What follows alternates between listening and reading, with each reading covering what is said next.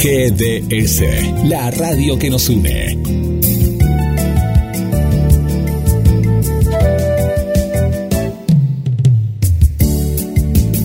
En nuestro aire, la radio que elegiste. www.gdsradio.com GDS. Descarga nuestra app. Encontranos como GDS Radio.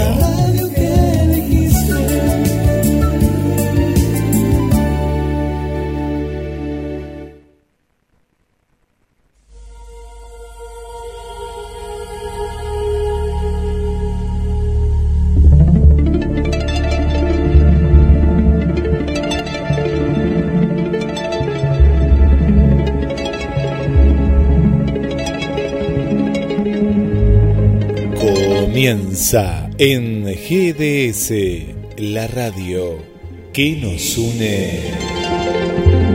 Una nueva emisión de A las Puertas de Magonia.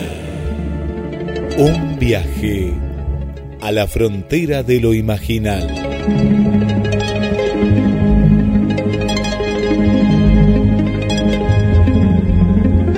Prepárate para transportarte.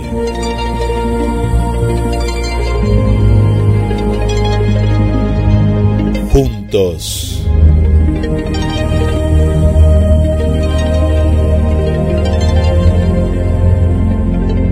Al viaje en el cual la literatura, mitos y ciencia conviven. El planeta rojo en las artes, segunda parte. Y le damos la bienvenida al capitán del viaje, a Carlos Matos. ¿Cómo anda, Guillermo? Te puse título. capitán A, a una marca, me hiciste acordar a una marca de alfajores. Que bueno, como no están publicitando, no la vamos a mencionar. No, pero decilo. El, ¿Cómo se llamaban sus alfajores? Que eran riquísimos, son. Los capitanes, capitanes del espacio, ¿te acordás? Sí. Capitanes del espacio. ¿Sabés que A yo.? No, pero ahora están. Pero viste que estas marcas, como pasa con. Ya que hablamos de marcas, con Gándara, vos decís. Me acuerdo del yogur Gándara, qué rico que era. Y lo probás ahora y decís, nada que ver. Bueno, los alfajores No, algo parecido. ¿eh? Sí, sí, es verdad. Capitanes del espacio, yo me acuerdo, el capitán del espacio, recuerdo haberlo comido este en el Gran Buenos Aires o en la costa. Acá en Mar del Plata, creo haberlos conseguido en un kiosco hace muchos años, pero acá prácticamente no, no, no llegan. Así que cuando dijiste el capitán, me acordé de los capitanes. de- Viste que uno siempre asocia con las comidas. Sí, aparte era, era un alfajor económico, pero rico. ¿No? Era. sí, era sí, sí. sí, sí, sí. Y según tengo entendido, este todo nació de un, de un microemprendimiento. Mira, mira. Eh, hubo, hubo, era muy, hubo mucha, hubo mucha difusión alternativa y realmente llegaron, ¿eh? Este, fue un- una manera, un nicho diferente para, para publicitar. Bueno, pero nos estamos yendo por las ramas, Guillermo. Sí, bueno, que, que, que no. Tenemos hambre, es un horario que estamos. Nos quedó lejos la, la merienda y, y todavía no, Claro. no cenamos, entonces por eso. No, eh, pero eh, además está, está bien irse por las ramas. Sí, Yo reivindico el, el irse por las ramas. Es bueno el pensamiento divergente, ir, volver, no, no ser tan lineal, siempre cuando vayamos relacionando. Bueno, hoy tenemos la segunda parte de este musical, La Guerra de los Mundos. Mm, No sé cómo andarán las oyentes, los oyentes con las respuestas, pero bueno, podemos dejarlo para una semana más, que sigan, que sigan participando. Eh, ¿Quién compuso La Guerra de los Mundos? Esta versión que estamos compartiendo desde la semana pasada, en la que se escuchan guitarras eléctricas, instrumentos de cuerdas, violas, viol- violonchelos, violines, un clave, bajo, batería. Era plena época del rock sinfónico. Y el relato de Anthony Quinn, que encarna al protagonista de esta obra. Por supuesto, eh, la, maestría de, de Peter de Gabriel.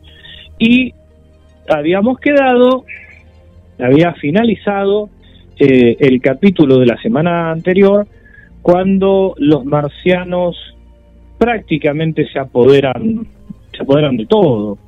Eh, recordemos así rápidamente que esto se desarrolla en, un, en una localidad cerca de Londres, cuando empiezan a descender unos cilindros, eh, se apoderan de un parque, construyen máquinas de guerra, esos cilindros vienen de Marte, de acuerdo a lo que el relato cuenta, y eh, empiezan a, avanzar por las inmediaciones de ese parque. Se desarrolla a fines del siglo XIX, tal cual lo dice Anthony Quinn al empezar. Y bueno, sabemos que el libro La Guerra de los Mundos de H.G. Wells se publicó en 1898. Y bueno, se narra toda esta, esta, esta historia de, una invasión a Londres, a, Inglaterra, empieza primero en este, en este pueblo cercano a Londres, llegan a Londres también, hay un, un éxodo, eh, el protagonista se encuentra con otra persona y, y, viaja a la capital de Inglaterra para ver si encuentra a su novia, al padre de su novia, no los encuentra. En medio de todo esto, eh, hay una gran destrucción y lo interesante es escuchar de qué manera cada uno de los instrumentos y las diferentes células temáticas representan a los marcianos, a las máquinas de destrucción, a, cada una de las eh, de los elementos que interviene eh, en esta obra, tal como ocurre en los poemas sinfónicos.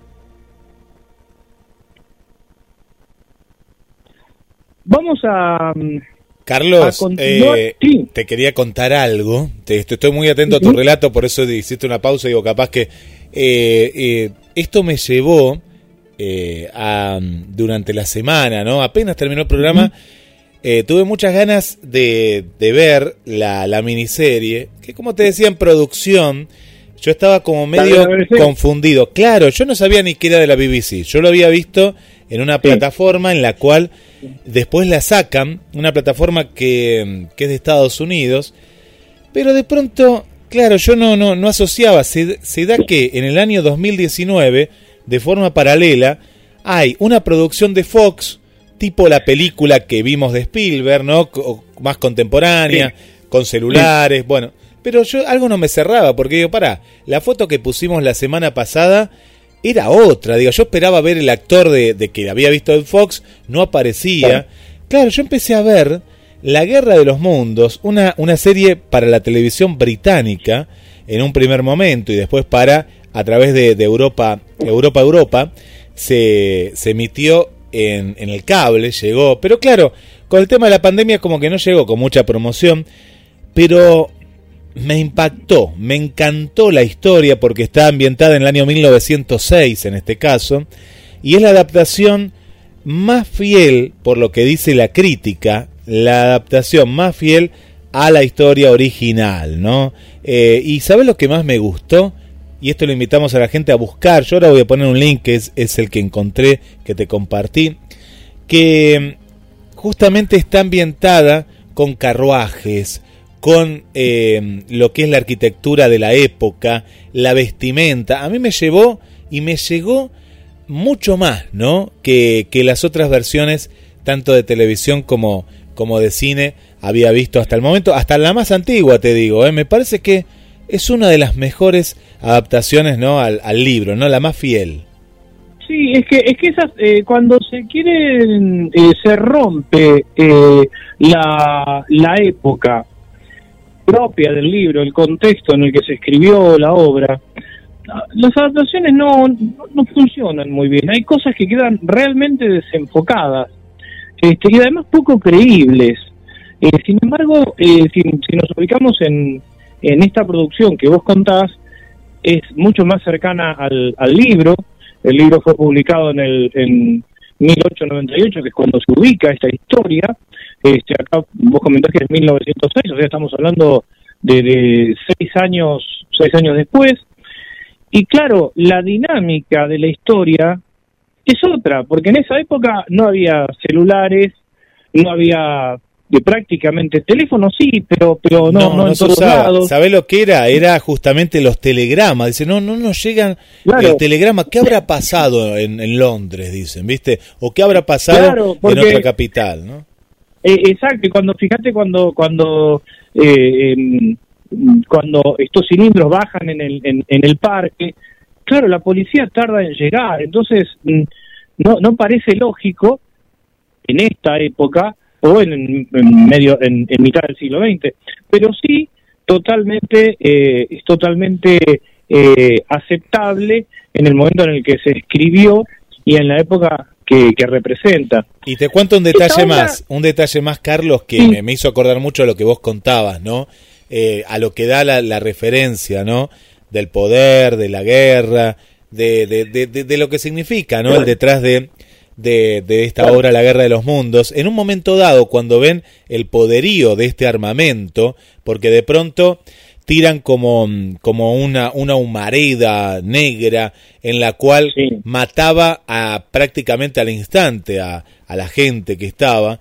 El primer ministro de, de Inglaterra dice, eh, en medio de, de- de- escapar de todo eso, de estas máquinas, dice, pero si nosotros podríamos eh, s- tener esta tecnología, invadi- eh, vamos a invadir Rusia, y, y todos lo miran como diciendo, pero está muriendo un montón de personas, y él solo pensaba en más poder.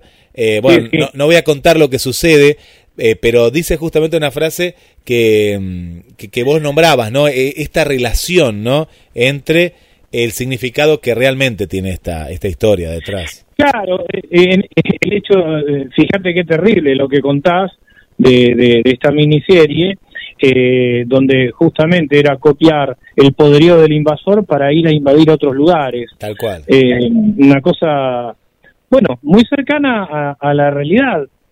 Por eso es que también eh, hicimos mención la semana pasada a la producción de Orson Welles, basándose en el libro de H.G. Wells, eh, en, en ese radioteatro que se escuchó en, en, en una de las cadenas de los Estados Unidos este, a fines de la década de los 30, que produjo un enorme pánico.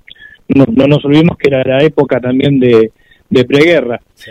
Es que en realidad eh, las obras hablan no solo de la historia, sino de todo lo que subyace. Es, eh, es el emergente de una carga eh, valorativa muy, muy fuerte.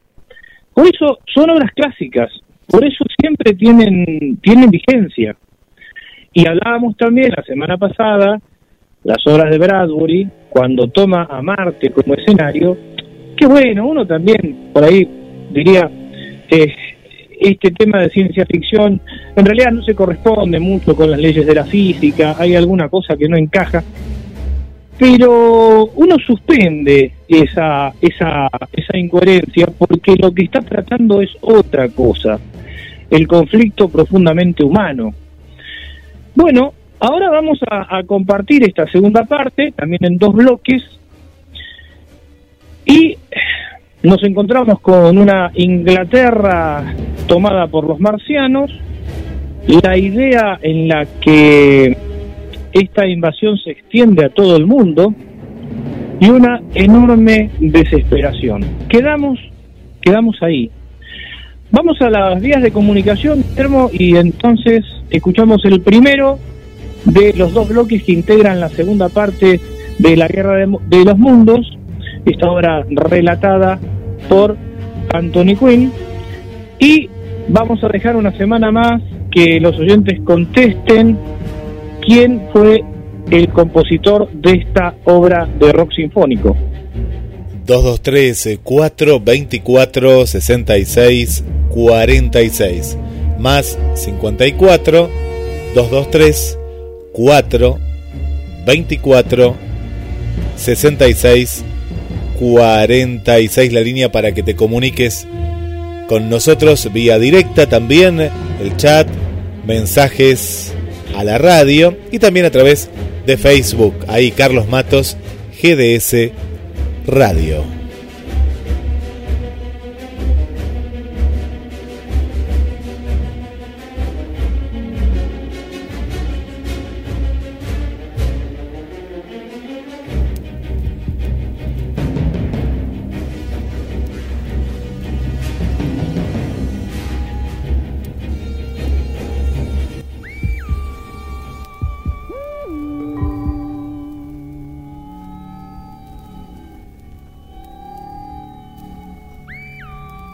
Día siguiente amaneció rojo, sangriento. Me encontré vagando por un mundo extraño, porque la vegetación que le da a Marte su apariencia rojiza había echado raíces en la Tierra. Como el hombre había cedido a los marcianos, también nuestra Tierra había cedido a la maleza roja.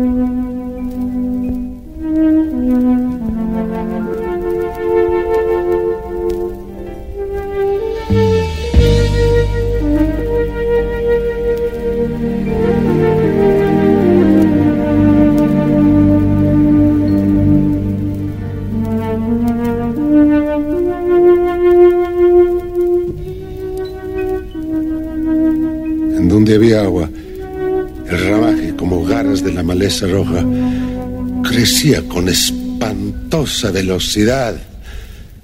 Se arrastraba como un animal pegajoso sobre la tierra, cubriendo hierba, árboles, casas, todo en su camino.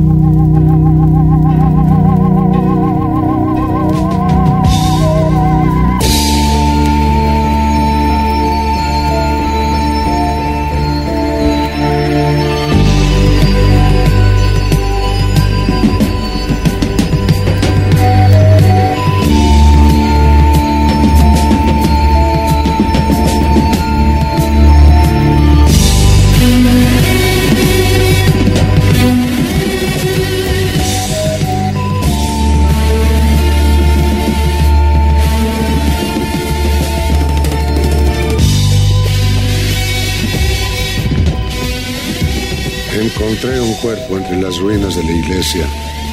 Era el párroco. No podía dejárselo a la maldita maleza roja. Y decidí enterrarlo. ¡Nathaniel! ¡Nathaniel!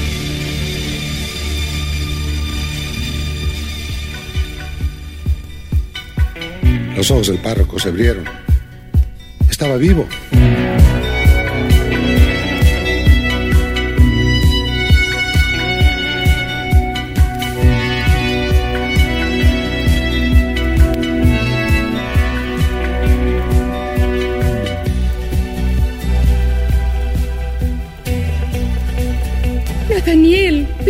Derrumbarse. ¿Estás bien? No me toques. Pero soy yo, Beth, tu hermana. No, eres uno de ellos.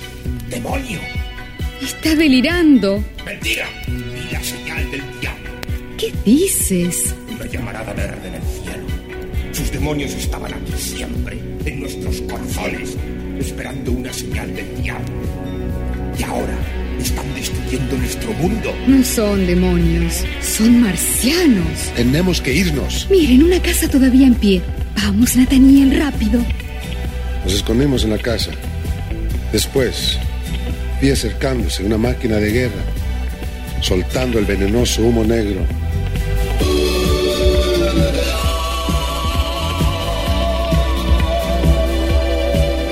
Dios mío, ayúdanos. La voz del diablo se oye en nuestra tierra. Listen, do you hear them drawing near in their search for the sinners? Feeding on the power of our fear and the evil within us. Incarnation of Satan's creation of all that we dread. When the demons arrive, those alive be better off dead. There must be something worth living for. There must be something worth trying for. Even something worth dying for. And if one man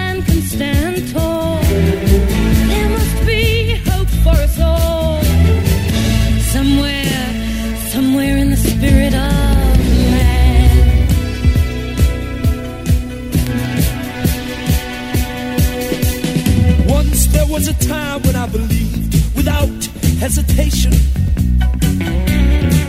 that the power of love and truth could conquer all in the name of salvation. Tell me what kind of weapon is love when it comes to the fight? And just how much protection is true against all Satan's might? There must be something worth living for. Must be something worth trying for. Even something's worth dying for. And if one man can stand tall, there must be some hope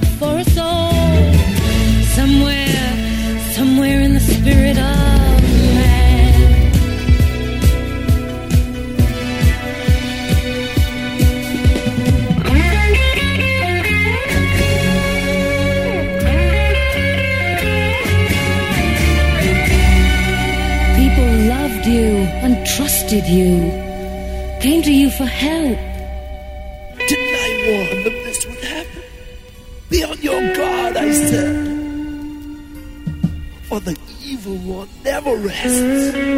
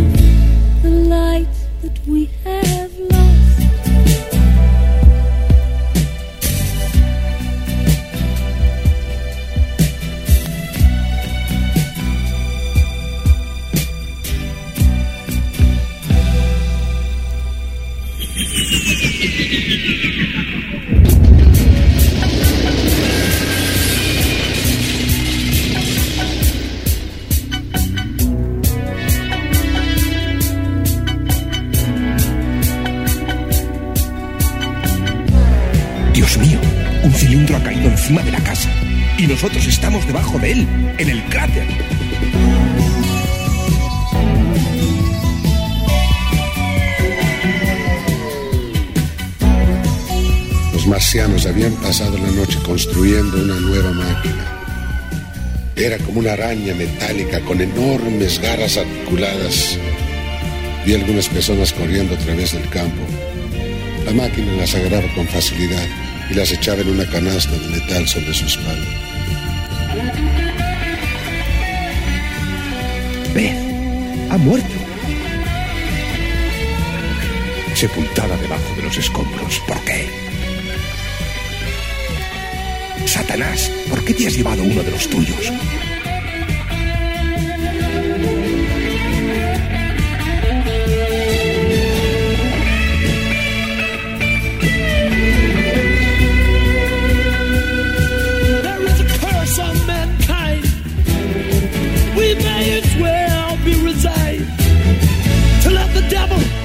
devil, take the spirit of man.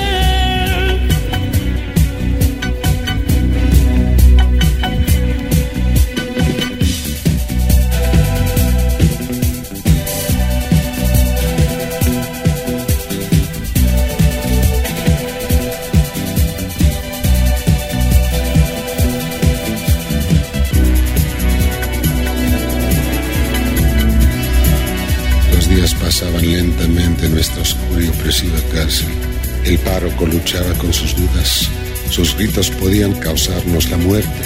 Sin embargo, me daba lástima.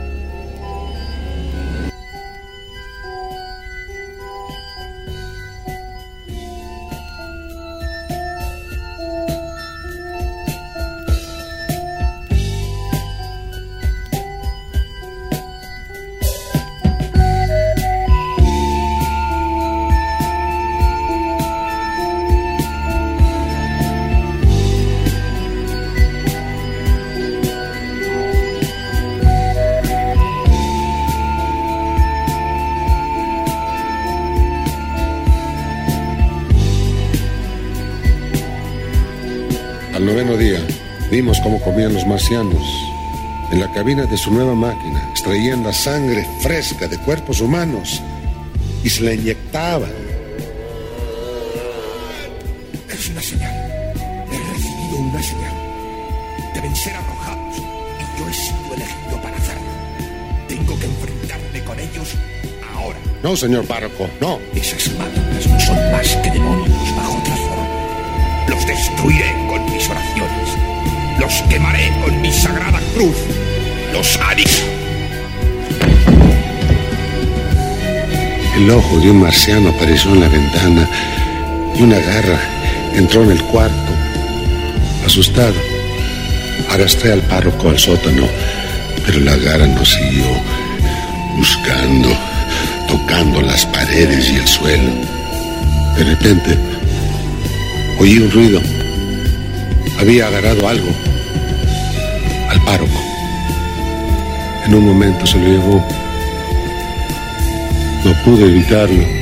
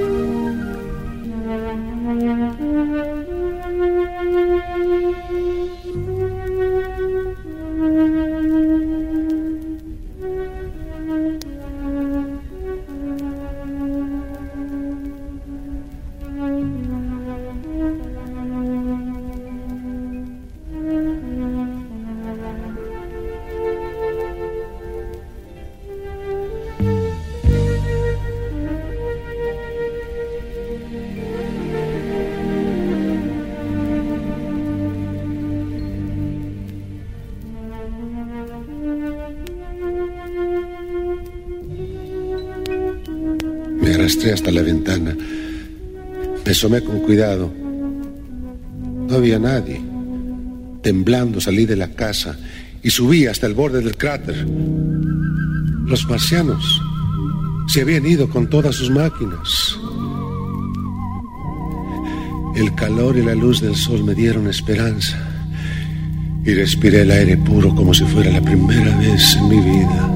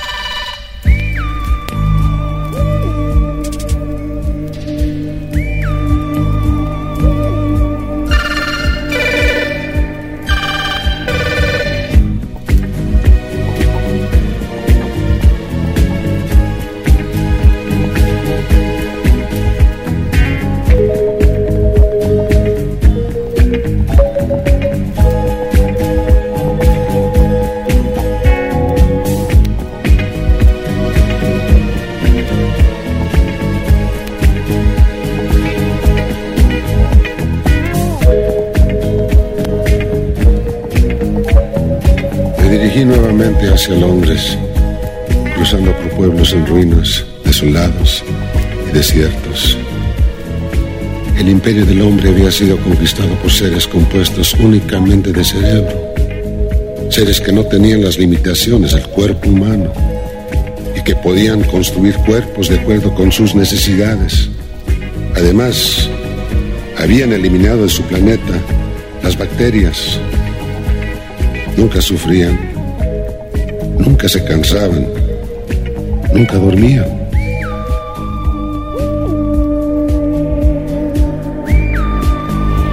Alto, ¿quién va? ¿Eh? ¿Un amigo? Váyase, este es mi territorio. ¿Su territorio? ¿Qué quiere decir? Un momento. Pero si es usted, el hombre de Maybury Hill. El artillero. Creí que le habían quemado. Y yo creí que le habían ahogado. ¿Ha visto a los marcianos? Por todas partes. Estamos perdidos. No podemos dejar de luchar. Claro que no. Ahora debemos empezar la lucha. Pero no contra ellos porque no podemos ganar. Ahora tenemos que luchar para sobrevivir. Y creo que lo lograremos. Tengo un plan.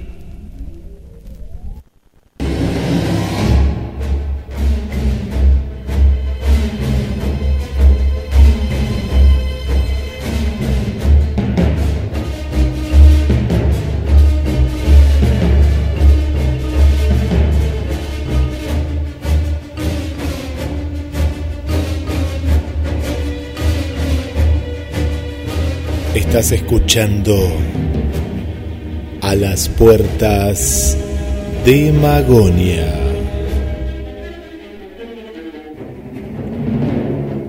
Un saludo a Carlos y a Guillermo, como siempre un gran programa, ¿eh? Anda, saludo Tito Soria mateando efemérides.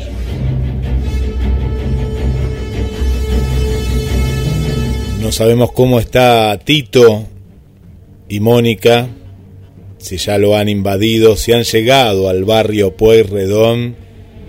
Este fue un mensaje de hace unos minutos nada más. Paula, querido Carlos, está muy asustada, eh, muy asustada. Dice que ya vio algunos cilindros en Capital Federal. Ni que decir del amigo Esteban, en Bahía Blanca, que está abajo de la cama, ¿eh? Ya ha bajado un cilindro en el patio de su casa. Y nos llegan noticias, Carlos, que han llegado a México, a Pachuca, donde está nuestra querida amiga Tete. No tenemos información de Lorena Ciarrata si está viva o ya ha sido invadida por estos seres. Aquellos que todavía tengan la señal de GDS, los invitamos a que nos llamen al 223 4 24 66 46. Vanessa, Vanessa todavía no está enterada, se ve que no han podido cruzar la cordillera porque nos está escuchando y nos cuenta mientras prepara la cena, como si nada hubiera ocurrido. Bueno, prepárate porque ya estarán llegando a Santiago de Chile. Y si es la primera vez que nos estás escuchando, como en el caso de Facundo, esto es a las puertas de Magonia. Puede ser el último programa. Todavía no han llegado a los estudios de GDS. Por eso seguimos transmitiendo lo que está pasando y lo que se viene en la parte final de este programa especial. Segunda parte de La Guerra de los Mundos. Así que Carlos, vamos a ver si Carlos todavía se puede comunicar. Carlos, ¿estás ahí? Acá, acá estoy, sí. Tengo la casa rodeada de cilindros, pero me estoy transmitiendo debajo de la cama. Qué bueno, qué bueno que tenés una cama amplia. Qué bueno, qué bueno. Sí, tengo una cama amplia y un poco alta, porque yo, como prácticamente tengo las características de un luchador de sumo, eh, te podés imaginar que no me, no me resultó muy fácil meterme debajo de la cama. Pero bueno, se te escucha muy bien, eh, se te escucha muy bien. Bueno, la gente está disfrutando, eh, pienso, ¿no? Uno piensa que disfruta también porque el relato de Anthony Quinn te, te, te, es inmersivo, ¿no? En este mundo así de, de caos. Sí, y otra cosa que queremos recordar también, Guillermo, que esta obra está fuera de catálogo, ya no se consigue es una perlita que tenemos en, a las puertas de Magonia, en GDS Radio, por lo cual también este, es importante que, quienes, eh, quienes quieran volver a escuchar la obra eh, lo pueden hacer a través de la página web de GDS Radio. Eh, es una pena que no se consiga, pero bueno, este, acá en a las puertas de Magonia mm, tenemos varias, varios documentos, entre ellos este, y vamos a contar también, en esta, eh, siempre y cuando los cilindros no se apoderen de, esta casa, estoy yo transmitiendo en este momento, que la semana que viene vamos a eh, compartir eh, la voz de Fabio Serpa en el año 74, 1974. Bien. es otro documento sonoro que queremos traer para conocer ¿Cuál era la mentalidad en 1974, la mentalidad predominante en el grupo de personas que investigaban el fenómeno ovni? Y, por supuesto, eh, llamamos también o convocamos a los oyentes, a las oyentes que, que den sus opiniones acerca de, no solo de lo que estamos escuchando hoy, sino también de lo que vamos a compartir este, el, martes próximo. Es otro documento que prácticamente no, no se consigue, pero, pero que vamos a poner, por supuesto, a disposición en A las puertas de Magonia, un viaje a la frontera de lo imaginal. Vamos a, el programa de la semana que viene va a ser OVNI, el, eh, el OVNI y sus misterios, la obra de Fabio Serpa bajo la lupa diacrónica. Ese va a ser el título. El ovni y sus misterios, la obra de Fabio Serpa bajo la lupa diacrónica. Nos parece que es un, un aporte que podemos hacer al, al universo de los mitos, al universo de lo imaginal y al mundo ufológico, a las personas que estudian este, este fenómeno desde distintos aspectos. Nosotros ya lo hemos dicho muchas veces que nuestro enfoque es semiótico, semiológico y fundamentalmente lo que estudiamos son los relatos. Eh, no sé si vos, ¿cómo estás con los cilindros por allá por el estudio central de la radio, Guillermo? Y yo que ahora que estoy más lejos, todavía me parece que acá no, no han llegado, pero veo luces en la ciudad, claro, no, no veo luces eh, y bueno, es, eh, es terrible, acá estoy escuchando algunos ruidos que llegan como que retumban, ¿no? Acá, viste ese ruido en, la, en las sierras, eh, es como un ruido, un ruido de sirena, pero tampoco es de sirena, ¿no? Es algo eh, que, aturde, ¿no? Pero asusta, asusta la distancia. Es una cosa muy extraña. Bueno, vamos entonces a, compartir la última parte, es, decir, el, el, el, último bloque de esta segunda parte de La Guerra de los Mundos, esta obra de rock sinfónico con los relatos de Anthony Quinn, Peter Gabriel y una gran orquesta. Y por supuesto, esperamos que los oyentes nos respondan. ¿Quién compuso esta obra? Eh, el premio es permanecer con vida, porque el que no responda se lo llevan los marcianos.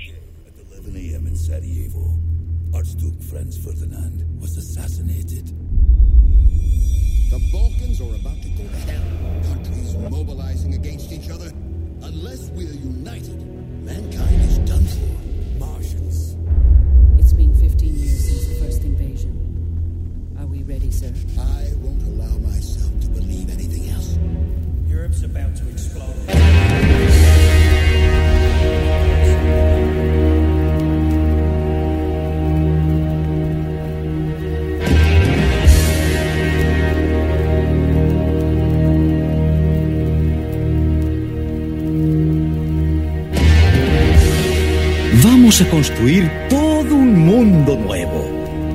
Ellos nos echan los ojos encima y nos liquidan, ¿no? Así que llevemos una vida donde nunca nos encuentren. ¿Sabe dónde? Debajo de la tierra. Debería mirar ahí abajo. Hay cientos de kilómetros de alcantarillas, muy frescas y limpias después de la lluvia, oscuras, tranquilas y seguras podemos construir casas y de todo. Empezar de nuevo. ¿Y qué tiene de malo vivir debajo de la tierra? Le diré que no ha sido tan maravilloso vivir aquí arriba.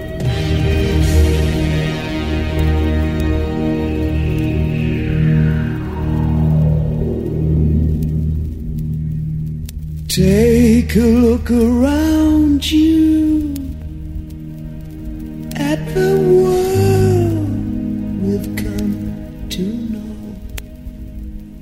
Does it seem to be much more than a crazy circus show? But maybe from the madness, something beautiful will grow in a brave new world with just a handful of men.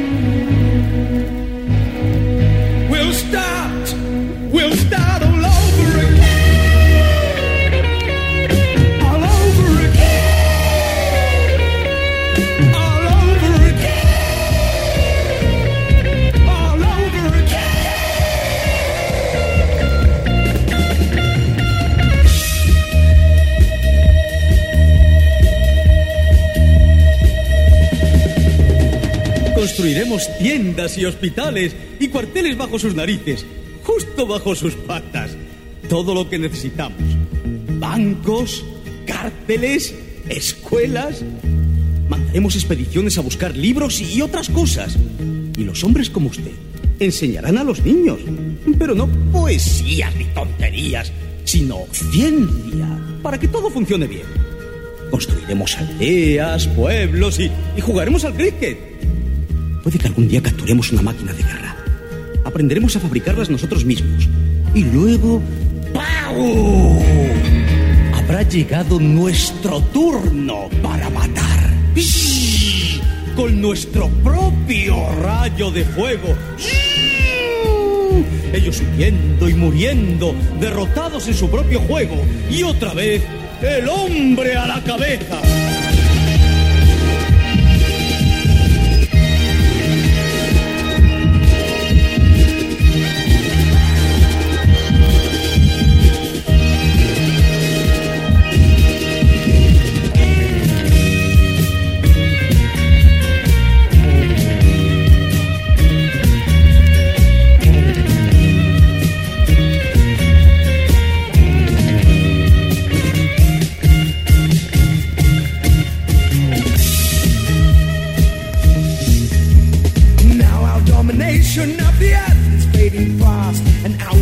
Confusion, the chances come at last to build a better future from the ashes of the past in a brave new world with just a handful of men. We'll start all over again.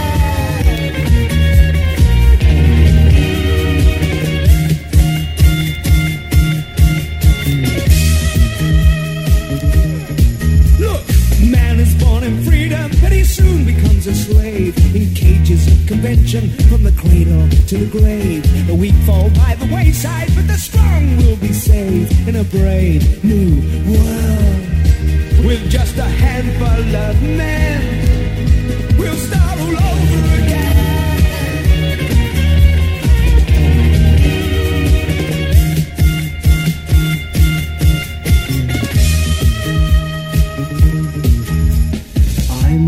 To tell you what to be. Oh no, oh no, not me. But if mankind is to survive, the people left alive, they're gonna have to build this world. And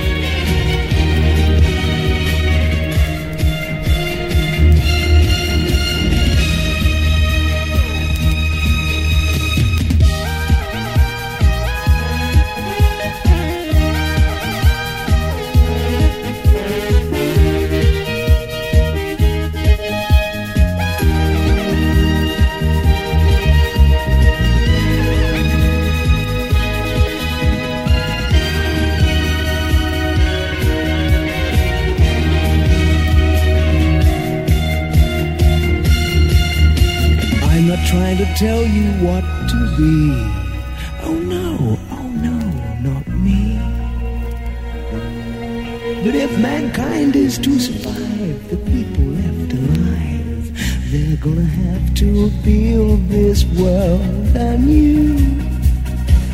Yes, and we will have to be the chosen few. Just think of all the poverty, the hatred, and the lies, and imagine the destruction of all that you despise. Slowly from the ashes, that phoenix will arise in a brave new world with just a handful of men. We'll start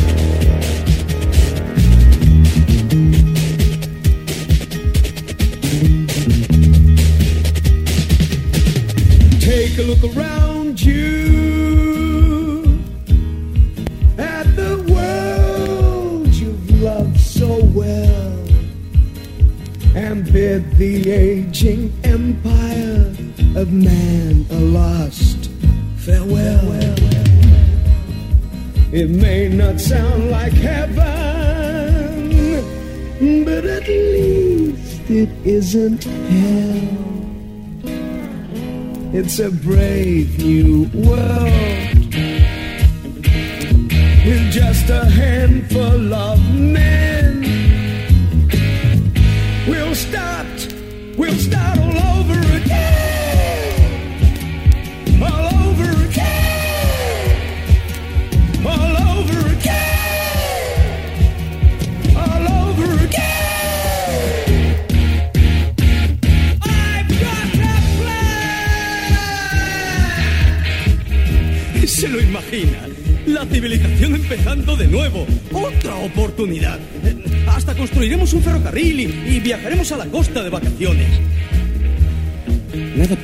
a hombres como nosotros.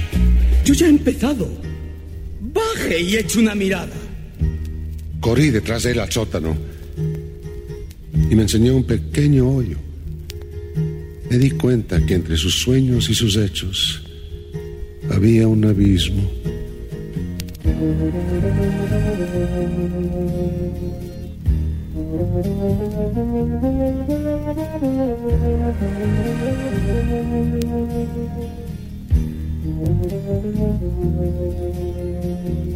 Pensar y trabajar es demasiado. Voy a descansar un rato. ¿Qué le parece un trago? Champán, por supuesto. Ahora soy el dueño.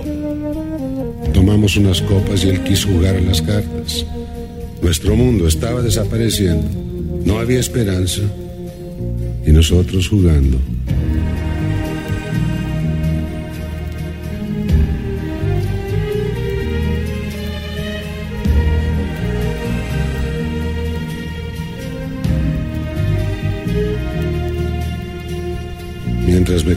Sus planes, en la distancia vi máquinas de guerra, la maleza roja y nuestro mundo en llamas. Me sentí un traidor y dejé al soñador.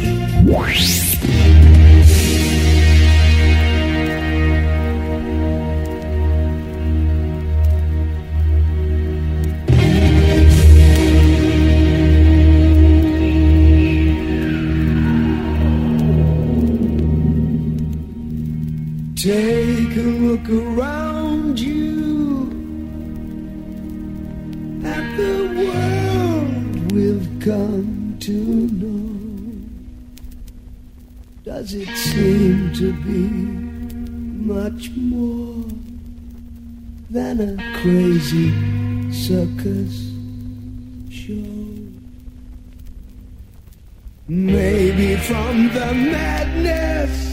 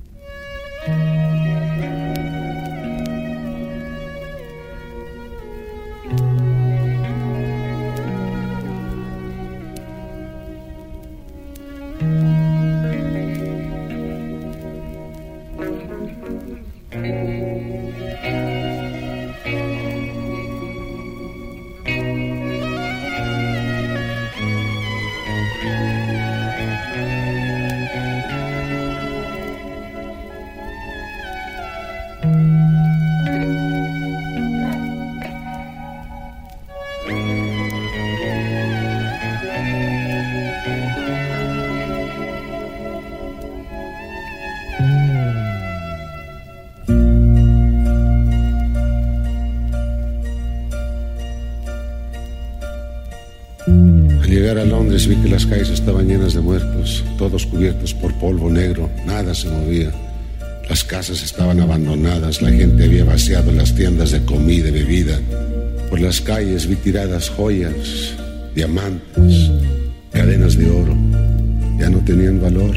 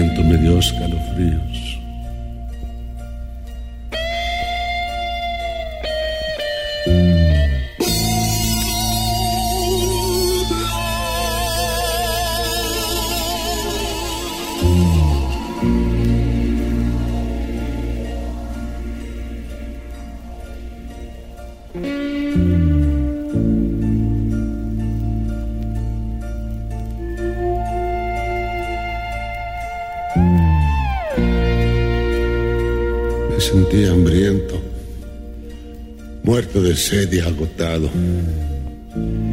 ¿Qué hacía solo en esta ciudad de los muertos?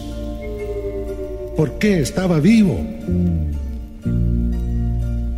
Me sentí abandonado, vagando de calle en calle, siempre atraído hacia el grito.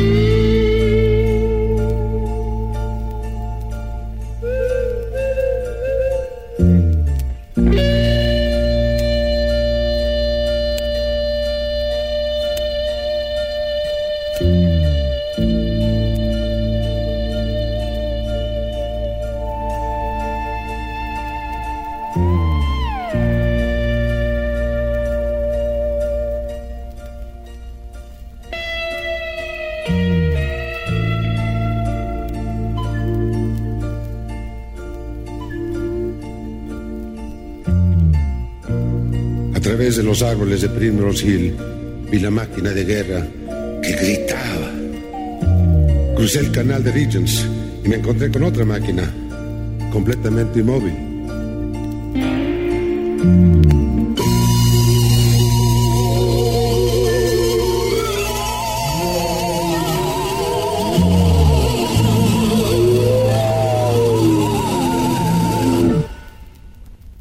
El sonido cesó bruscamente.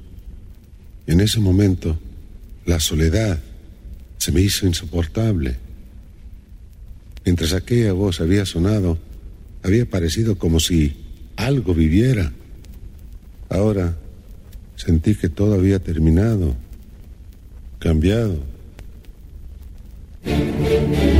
Hacé la vista y vi una tercera máquina. Inmóvil, como las otras. Se me ocurrió una idea de locura. Daría mi vida a los marcianos.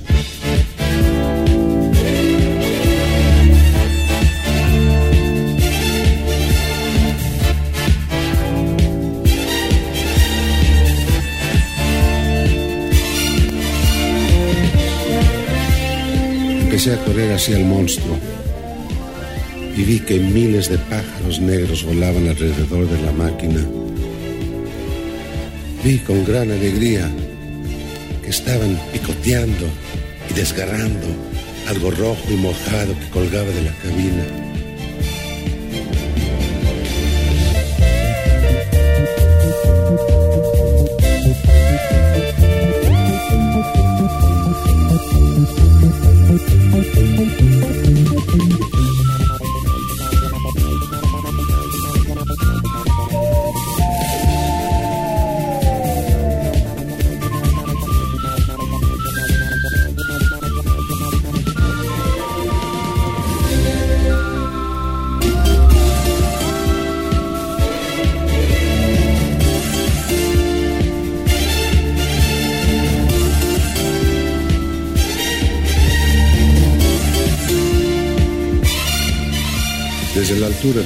Vi el campamento de los marcianos.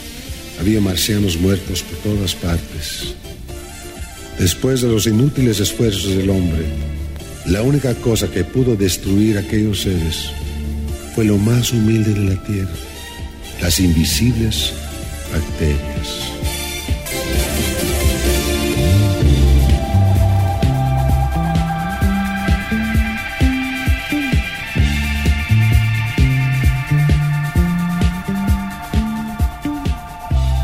Desde el momento en que los invasores comieron y bebieron, nuestros pequeños aliados los condenaron a muerte.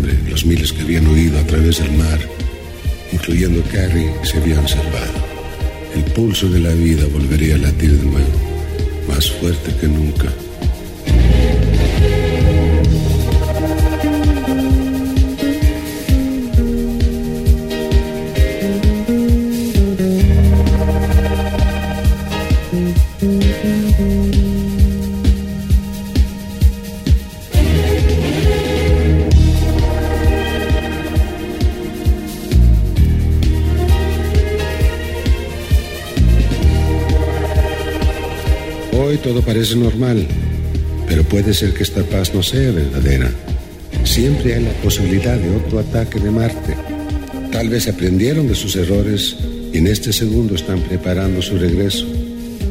Quizás el futuro no sea nuestro, sino de los marcianos.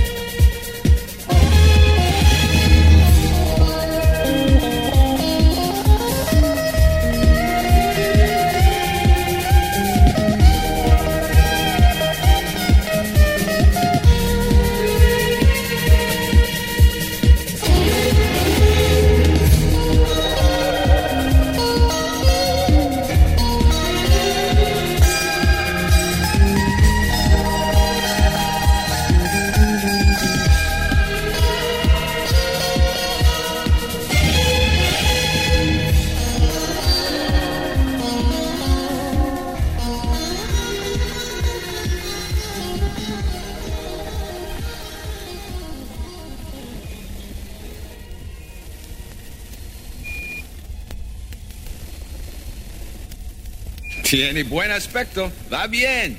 Estamos recibiendo fantásticas imágenes aquí en Control NASA en Pasadena. La nave llegó a Marte exactamente al punto previsto. Estamos viendo un paisaje extraordinario, cubierto de rocas, violetas.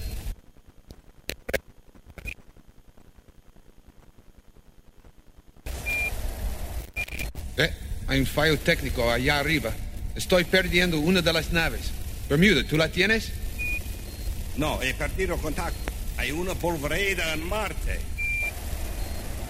Ahora he perdido la segunda nave. Tenemos problemas. Todo contacto perdido, Pasadena. A lo mejor la antena se... ¿Qué es esa llamarada? ¿La ves? Una llamarada verde que viene de Marte con una estela verdosa. Se está acercando. Bermuda, ¿la ves? Adelante, Bermuda. Houston, adelante.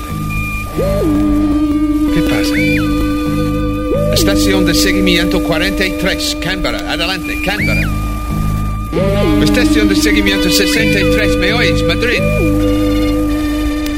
¿Me escucha alguien? Adelante, adelante.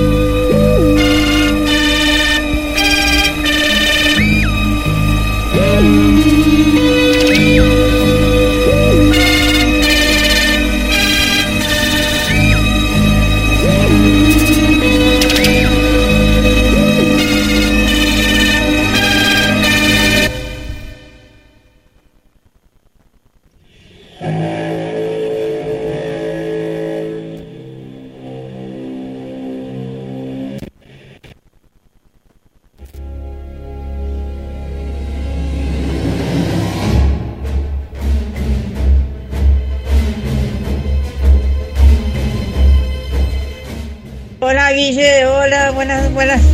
Buenas noches. Los estoy escuchando ahora. Aguante la radio. Eh, sí, estoy temblando de miedo, porque ahora ya estoy temblando de miedo. En serio, estoy temblando de miedo. En serio, estoy temblando de miedo. Este, te pregunto, ¿existen los demonios? ¿Existen los demonios, por favor? Me preguntan eso, Paula de Argentina, Capital Federal, porque estoy temblando de miedo.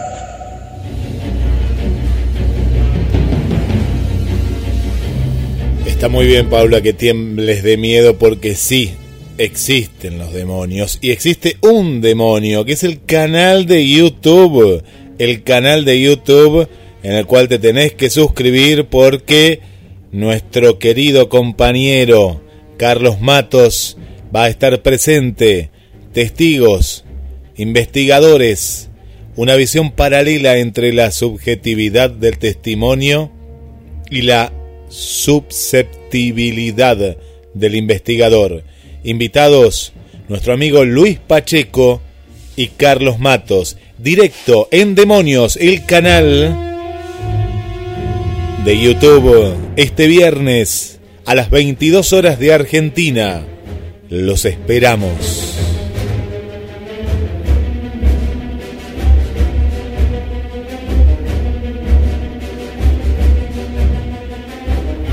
Y ya han llegado, eh, han llegado, querido Carlos, a Chile. Ya están ahí, están ahí.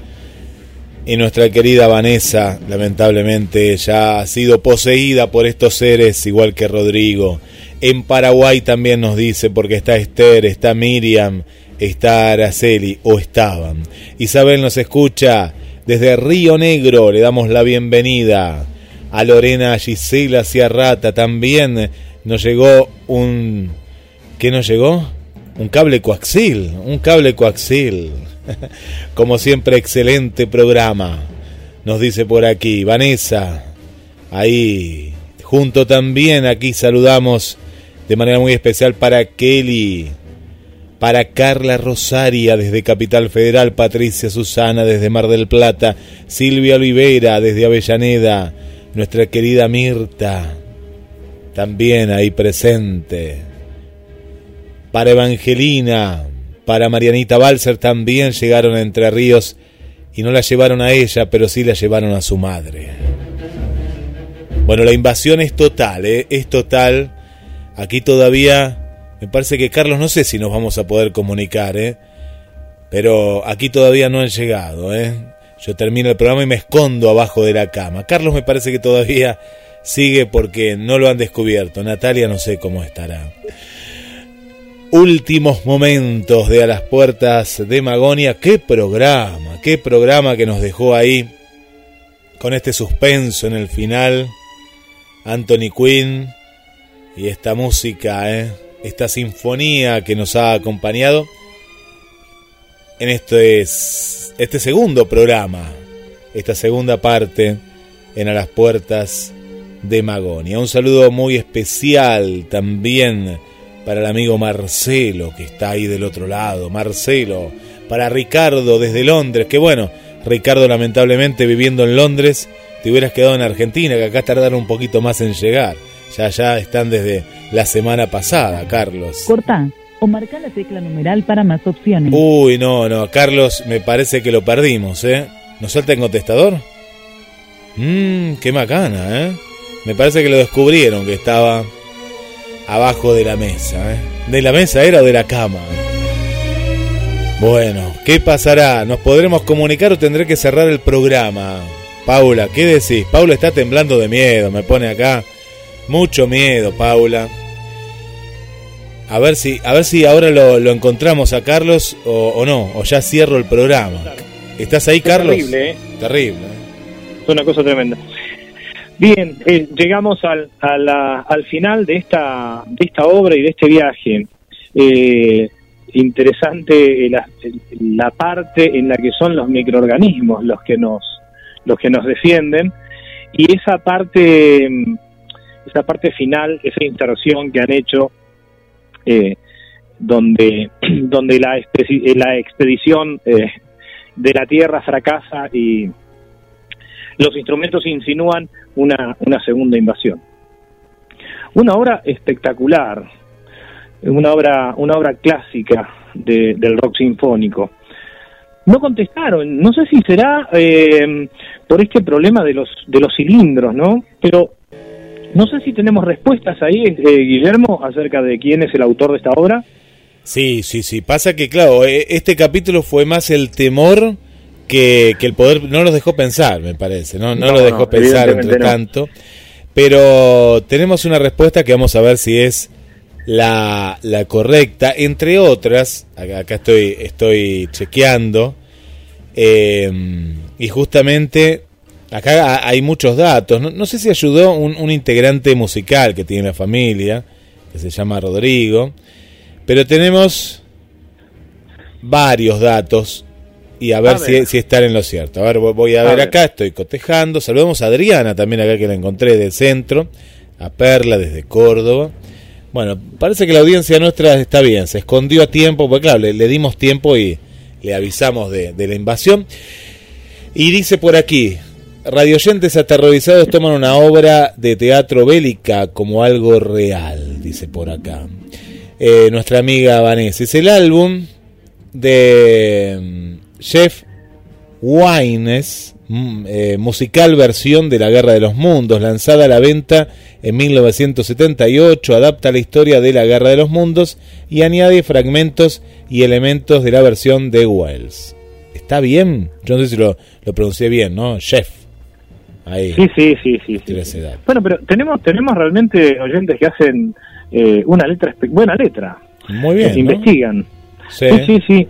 Hay, hay, bueno, hay algunos datos más que, mm, que los vamos a aportar más adelante y cuando pasemos este, este breve radioteatro que se hizo también con la Guerra de los Mundos, pero eso no va a ser ahora tan seguido, sino más hacia fin de año. El viernes, como vos eh, bien dijiste, vamos a estar con, con Luis Pacheco, Luis Pacheco, escritor, ensayista, investigador, miembro del CIFO, estamos los dos en el canal Demonios a las 22, no se lo pierdan, vamos a a charlar sobre distintos aspectos de la, de la investigación, la susceptibilidad de los investigadores, tema importante. Eh, ¿Te acuerdas que hablamos de los límites éticos de la investigación hace un par de programas? Y que dio, eh, dio abrió una puerta hablando de Magonia eh, a, un, a un gran debate.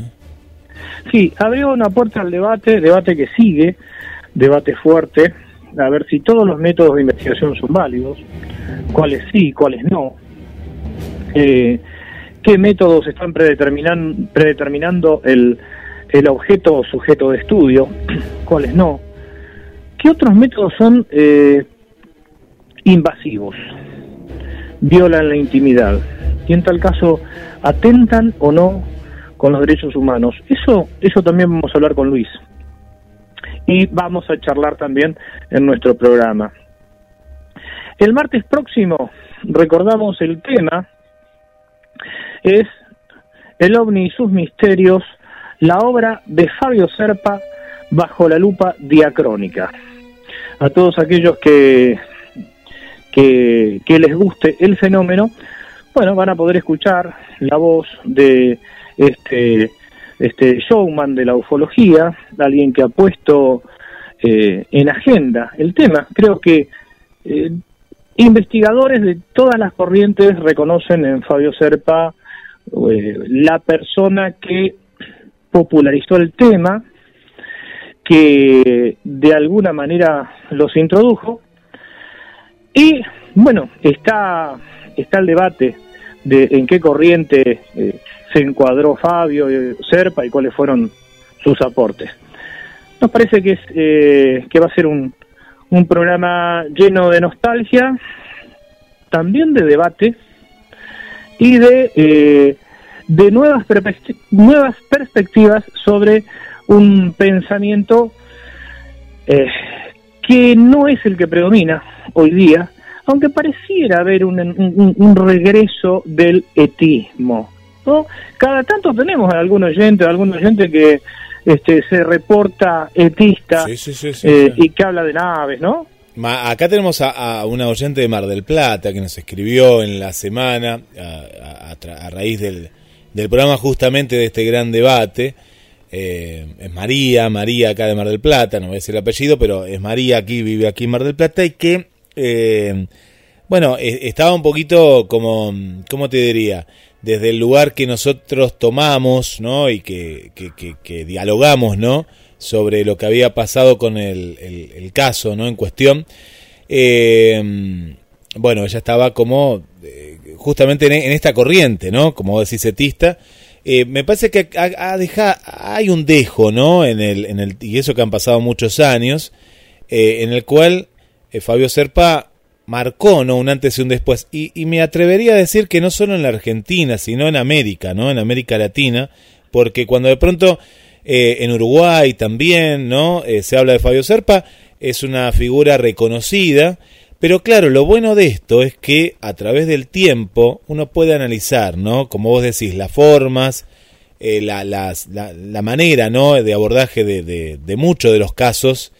eh, y bueno, da, da para discusión, así que va a ser muy No, interesante. Sí, seguro. Y también hay que decir, yo, bueno, vos sabés, este, eh, Guillermo, que bueno, yo no, no, no estoy dentro del etismo, no concuerdo con esas corrientes, eh, pero eso no impide que, eh, más allá de las diferencias que, que, he tenido con, con, con Fabio Serpa, reconozca que él ha sido eh, quien puso eh, el tema, el tema en agenda. Creo que escuchar, escuchar eh, su voz hablando de algunas investigaciones y algunas conclusiones de aquella época va a, eh, arrojar mucha luz sobre lo que la época misma vivía en cuanto a la Guerra Fría, en cuanto a los mitos propios, en cuanto a algunos temores, algunas expectativas, algunas falacias también eh, en el mundo de la información, porque bueno, no había internet tampoco, las noticias llegaban lento, eh, despacio, y había ciertos ciertos presupuestos, ¿no? Ciertos presupuestos que hoy eh, los podemos poner en, en cuestión. Así que Y, eh, y los también esperamos. había, había una cuestión, Carlos, en esa época de, de, de la información que llegaba era creíble, había que creer, ¿no? Era como que, en este caso, Fabio Serpa, no sé, aparecía en Canal 9, por ejemplo, y, sí, sí. uno decía, y no, no, está bien, salió en Nueve Diarios, salió en el programa de Mirta Legrand, salió donde fuere, y Sí, ya era, sí. era creer, era creer, y no, no discutir tampoco, ¿no? Lo, lo, lo que se decía y No, cómo, ¿no? No, no, había afirmaciones que, bueno, lo que se conoce como el principio de autoridad, ¿no? Lo dice tal o cual persona y entonces este es, es así. Eh, sí, yo creo real- realmente este, que ha, ha tenido un peso enorme. Fíjate que hasta hasta eh, Andrés Calamaro compuso ese tema. Fabio Serpa se, tenía se razón. arrepintió eh, después de él, dicho por él, ¿no? Por el mismo Andrés dice.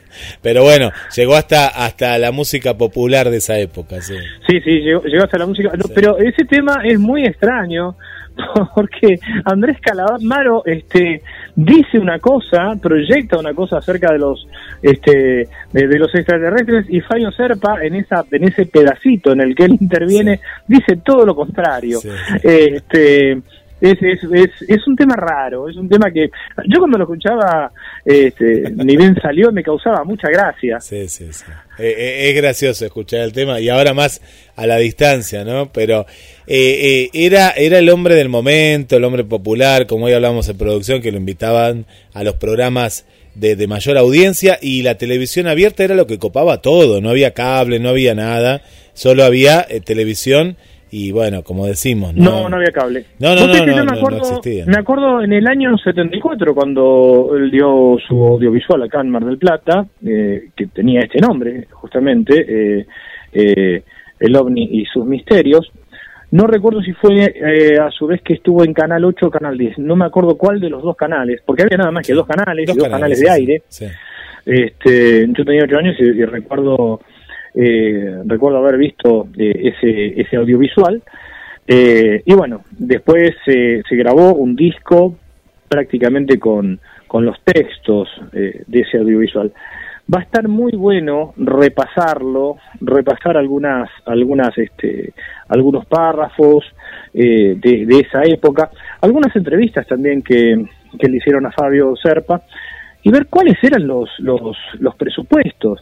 Eh, por ejemplo, eh, uno de los, eh, una de las cosas que llama la atención es cuando mm, se habla permanentemente de una ingeniería eh, superior a la nuestra, O sea, partiendo de la base ya que eran máquinas, ¿no? que eran máquinas y que eran máquinas de una tecnología superior. Este, necesariamente, no se habla de otra, mm, de otra posibilidad.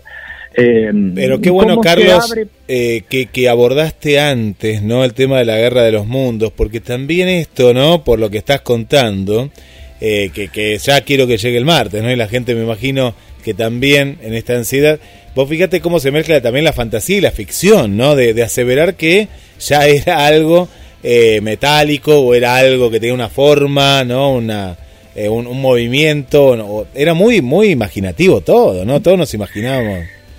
Todos nos imaginábamos, estábamos invadidos también por, por series como Viaja a las Estrellas, Los Invasores, eh, esta serie en la que, inter- eh, hecha toda por muñecos, la del Capitán Escarlata, que era muy graciosa también escuchar la voz de los marcianos, era, era realmente, era muy bizarra la voz de los marcianos, escuchar cuando decía esta la voz de los marcianos, eh, eh, escuchen, ¿no? Terrícolas, una, una cosa muy de cuarta, pero bueno, este causa para mí es como como volver a, a- la infancia no uno eh, uno vuelve a esas horas en las que eh, al regresar de, de la escuela eh, tomábamos la, la merienda y, y poníamos este, eh, los canales de televisión había un programa que se llamaba que se llamaba este después de la escuela no recuerdo el nombre de la conductora del programa este después de la escuela.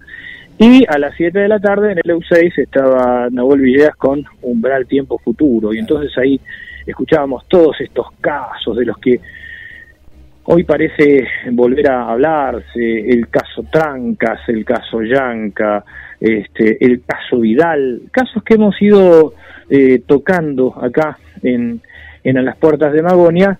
Claro, eh, en esa época recuerdo que nos encontrábamos al día siguiente en la escuela y en el patio comentábamos, che, ¿lo escuchaste a Nahuel? Sí, sí. Y entonces hablábamos, eran todos nos creíamos, este, siendo niños, ¿no? Eh, los que teníamos la precisa y, y ya ahí empezaban todas esas ideas conspiranoicas y por qué la, la por qué la NASA no cuenta la verdad de esto, la verdad de lo otro.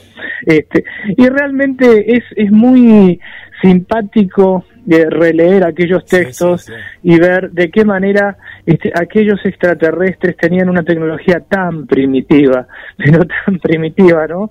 Este, en la que utilizaban jeringas, eh, utilizaban una serie de elementos propios de, de aquella época. Hoy, Pero este, Carlos, realmente- en ese en ese contexto en el que estaban em- embuidos, eh, vos fijaste que mm, vos te lo creías, tus compañeros también, uno mismo también entraba en ese juego, porque me parece que las circunstancias tanto, porque también recuerdo eh, en la televisión que se hacía humor, ¿no? Con los extraterrestres, me acuerdo, no sé si era Robbie Williams que hacía una serie eh, un poquito más llegado a los 80, eh, sobre un marciano, es decir, eh, y esto le da un marco capaz que más, más- un poco, entre comillas lo digo, ¿no? Un poco más serio porque se hablaba desde otro lugar, pero, pero vos lo creías porque el entorno te llevaba a eso. Y hoy en día lo que vos decís es tal cual, ¿no? Que esto, bueno, se va a abrir el debate la semana que viene, pero adelantamos a esto. En la actualidad tenemos tantos elementos para corroborar una información o tanta tecnología a la mano que no podemos grabar un plato volador o un ovni o un objeto. Ya es como que nos cuesta creer hoy en día. Y vos fíjate que la gente que todavía sigue con el etismo y demás son de 50 para arriba, un promedio de edad. Yo no, no he escuchado o no he visto eh, comentarios, leído de Sí, gente más sí, dentro- joven, ¿no? Que crea es cierto, eso. ¿no? dentro, dentro de la corriente etista, yo te diría que si ponerle 45, 50 para arriba. un promedio, eh, ¿no? hay, algún caso aislado, ¿eh? Sí, hay algún caso aislado. Que, que obviamente, a ver, tenemos que aclarar una vez más, antes que nos empiecen a llegar mensajes. Uy, no, no me metí, eh, que no veníamos nos bien, ¿no? encontremos- claro, no, que, que no seamos etistas no significa que no, no pensemos en que existe la posibilidad de vida en, en otros lugares del universo. Son dos cosas distintas.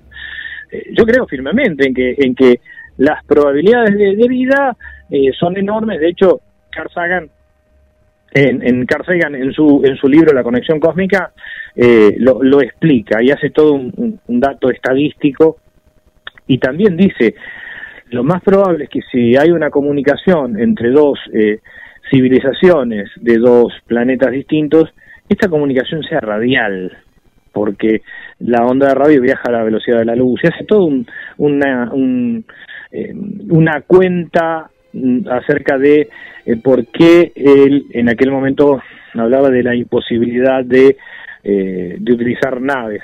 Después, bueno, hay otros, hay otros este, astrofísicos que eh, en parte eh, intentan refutar la posición de, de Carl Sagan. Pero eh, lo que sí, lo que sí digo que bueno, una cosa es el etismo y otra cosa es pensar que puede haber vida este, extraterrestre, ¿no? Eh, que, que por supuesto sí, yo creo que hay vida extraterrestre, entiendo que vos también, Guille, pero nada tiene que ver con, con, eh, con naves eh, y con comportamientos, la verdad, bastante absurdos, ¿no? Eh, hecho de, el hecho de descender en la nave, este, juntar un par de piedras y después irse, tomárselas, este, comportamientos realmente muy absurdos. Cuando decimos esto, estamos eh, tirando abajo lo que un testigo pudo haber vivido o percibido. No, no. Eh, no sabemos qué es lo que el testigo vio, eh, pero eh, seguramente tiene, eso hay que estudiarlo desde el punto de vista semiológico, desde el punto de vista simbólico, desde otros ángulos. Pero afirmar a priori que eso está mostrando una tecnología superior, y la tecnología podría ser bastante superior, pero el comportamiento es bastante tonto, ¿no? Este, hay, hay como una hay como una contradicción en eso. Y como lo hemos charlado también con Diego Viegas, con Juan Acevedo, eh, con, con Néstor Berlanda, el comportamiento de esas entidades se acerca mucho más a las entidades que integran eh, las leyendas de nuestro folclore o del folclore de todo el mundo. Bueno, dejamos la, la, la puerta o la ventana abierta para la semana que viene. Eh, gran programa. Y bueno, como siempre contamos, este programa eh, ya va a estar en las próximas horas en el podcast de GDS Radio en www.gdspodcasts.com o gdsradio.com.ar. Gente que lo escucha en Spotify, en el enlace directo también. Después te voy a dar una, una estadística, Carlos, les voy a dar la semana que viene de los oyentes que nos escuchan en todo el mundo y te vas a sorprender como me he sorprendido yo en la semana de países que vos decís, wow, hasta ahí llega, bueno, hasta ahí llegamos con la radio que nos une y lo que puedo decir es que está primero Argentina por una cuestión lógica, segundo Estados Unidos y no digo más nada, ¿eh? después voy a dar la lista completa eh, que, que la tengo aquí impresa para, mm, para contarles de qué lugares y tal vez que algún oyente de estos países bastante lejanos por alguna vía nos pueden escribir en el idioma propio, ¿eh? escriban en su idioma, eh, para después nosotros hacemos la traducción eh, pertinente para, bueno, conocerlos. Acá lo, lo- lo metemos, lo Pero metemos sí. en la computadora que nos trajeron desde Ganímedes, Claro. este, que, que traduce todo. que nos traduce todos los idiomas, aunque seguramente son eh, latinos, eh, argentinos o de algún lugar de, de- de habla castellana que, que nos escuchan. Así que Carlos, te mando un, un abrazo y bueno, será hasta, hasta el próximo viaje. Hasta el próximo viaje, un abrazo para vos, Guillermo, para un oyente que hace poco que nos escucha, eh, este José María Cisneros, también. Eh, nos encontramos el sábado, el, uy, el sábado, pero cualquier cosa estoy diciendo. el viernes el, primero. el- el martes, el martes próximo a las a las 20, salgan sin miedo que ya no hay más cilindros. Un fuerte abrazo.